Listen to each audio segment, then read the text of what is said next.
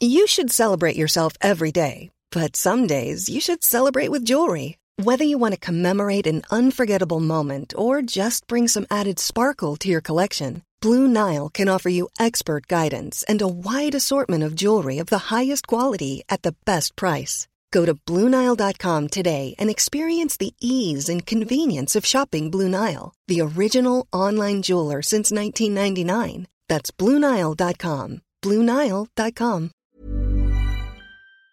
¿Podrá Pedro Sánchez gobernar en esta muy complicada legislatura, con un Congreso muy fragmentado y con una mayoría de investidura muy frágil, a través del uso y el abuso del Real Decreto Ley? Veámoslo.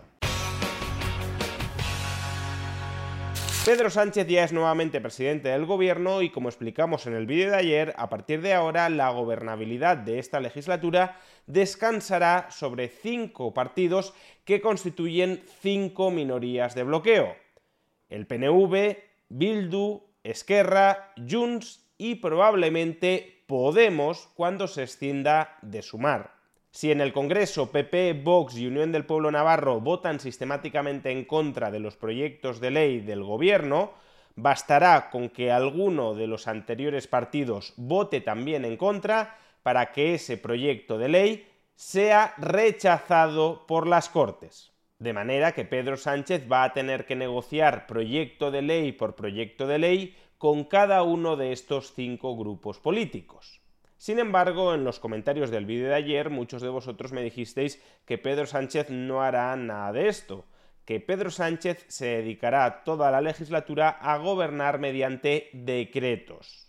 Si le resulta muy complicado construir una mayoría estable en el Congreso, simplemente se dedicará a gobernar mediante el instrumento del Real Decreto Ley. Pero esto simplemente no es posible. Ni Pedro Sánchez ni ningún otro presidente del gobierno puede modificar sostenidamente, establemente el marco normativo español a través del uso del Real Decreto Ley. De entrada, es cierto que el Real Decreto Ley es una norma con rango de ley emitida, dictada por el propio gobierno y no por las Cortes.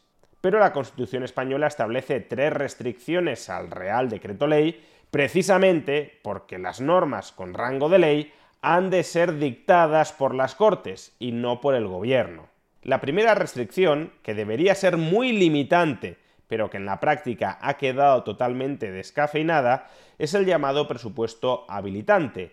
Un gobierno solo puede dictar un real decreto ley en caso de extraordinaria y urgente necesidad. Por tanto, el uso del Real Decreto Ley por parte del Gobierno debería ser algo extraordinario y no algo habitual y regular como se ha terminado convirtiendo. Y es que el Tribunal Constitucional ha interpretado que esta restricción que establece la Carta Magna para limitar la facultad del Gobierno a emitir un Real Decreto Ley debe ser interpretada de un modo muy laxo.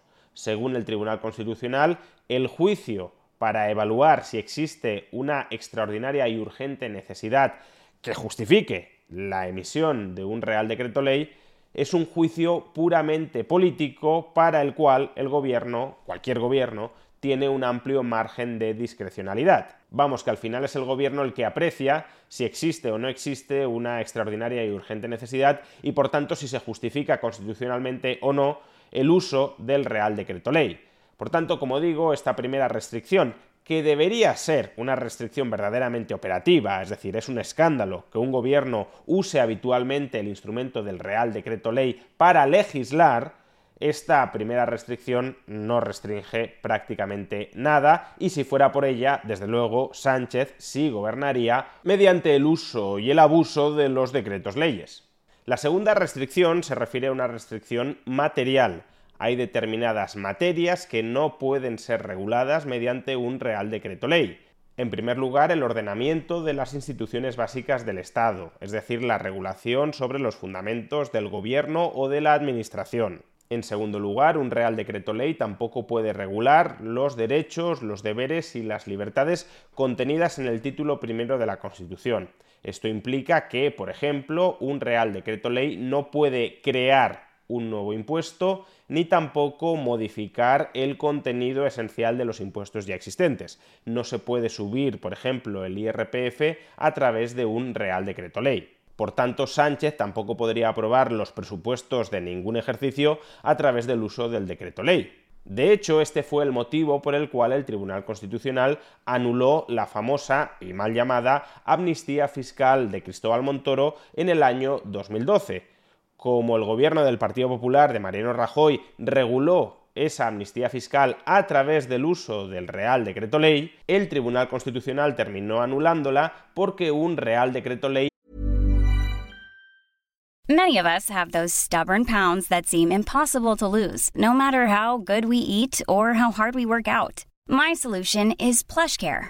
PlushCare is a leading telehealth provider with doctors who are there for you day and night to partner with you in your weight loss journey. They can prescribe FDA-approved weight loss medications like Wagovi and Zepbound for those who qualify. Plus, they accept most insurance plans. To get started, visit plushcare.com slash weight loss. That's plushcare.com slash weight loss. Hiring for your small business? If you're not looking for professionals on LinkedIn, you're looking in the wrong place. That's like looking for your car keys in a fish tank. LinkedIn helps you hire professionals you can't find anywhere else, even those who aren't actively searching for a new job but might be open to the perfect role. In a given month, over 70% of LinkedIn users don't even visit other leading job sites. So start looking in the right place. With LinkedIn, you can hire professionals like a professional. Post your free job on linkedin.com slash achieve today. One size fits all seems like a good idea for clothes until you try them on. Same goes for healthcare. That's why United Healthcare offers flexible, budget-friendly coverage for medical, vision, dental, and more. Learn more at uh1.com. No puede legislar en esta materia. En materia tributaria, en una materia que afecte al deber del sostenimiento de los gastos públicos, tal cual aparece en el título primero de la Constitución.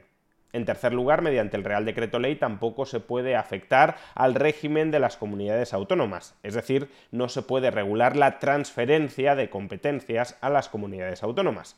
Y en cuarto lugar, tampoco se puede modificar mediante el Real Decreto Ley el régimen electoral general, por tanto, aunque Pedro Sánchez decidiera usar y abusar del Real Decreto Ley, habría muchas materias en las que no podría legislar a través de este instrumento.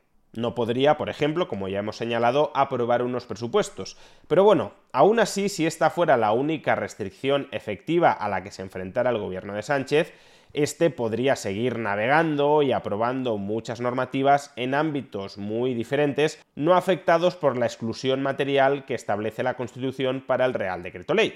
Pero es que, en último lugar, la tercera de las restricciones que establece la Constitución es la más importante a la hora de impedir que un gobierno pueda gobernar de manera sostenida mediante el uso y el abuso del Real Decreto Ley.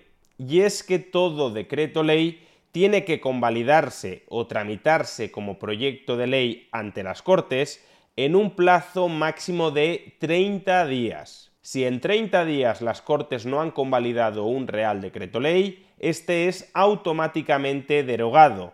Este deja de ser parte del ordenamiento jurídico español. Por tanto, el Real Decreto Ley es una legislación provisional dictada por el Gobierno no es una legislación permanente que dicte el gobierno. El gobierno no puede legislar estructuralmente. El gobierno solo puede aprobar normas con rango de ley, el Real Decreto Ley, con carácter provisional, con una vigencia máxima de 30 días.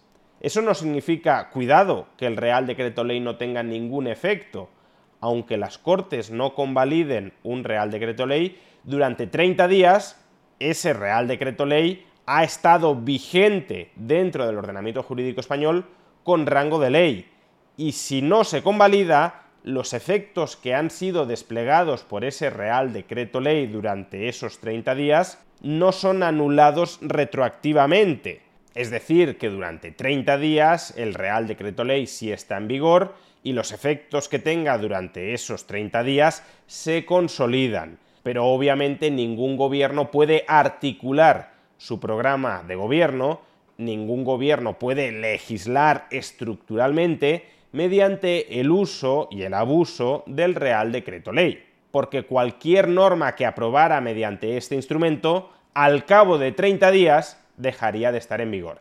Lo que sí puede hacer un gobierno, de hecho es lo que hizo de manera abusiva el gobierno de Sánchez durante la pasada legislatura, es utilizar el Real Decreto Ley para anticipar la aprobación de normas que espera, que cree, que considera que van a ser convalidadas en el Congreso.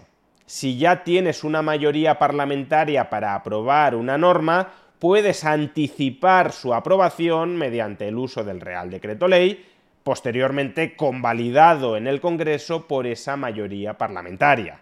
Lo que no puedes hacer es legislar establemente en España con el Congreso en contra. Porque si apruebas un Real Decreto Ley y tienes el Congreso en contra, te lo tumbarán y este dejará de estar en vigor. Por tanto, y en definitiva, como ya expliqué en el vídeo de ayer, si el gobierno de PSOE y Sumar quiere gobernar durante los próximos cuatro años, es decir, quiere aprobar leyes en este Congreso, necesariamente tendrá que pasar por el aro del PNV, de Bildu, de Esquerra, de Junts y previsiblemente también de Podemos. Si cualquiera de estos grupos se opone a los proyectos de ley que el gobierno lleve a la Cámara, ese proyecto de ley no será aprobado, salvo que lo apoye, claro está, PP o Vox. Esos cinco grupos serán, por tanto, minorías de bloqueo en el Congreso. Otra cuestión distinta, claro está, es que la ingobernabilidad de España a Pedro Sánchez le dé absolutamente igual, que una vez conservado el cetro de mando, a lo único a lo que realmente aspire sea a seguir residiendo en la Moncloa, reinando aún sin gobernar.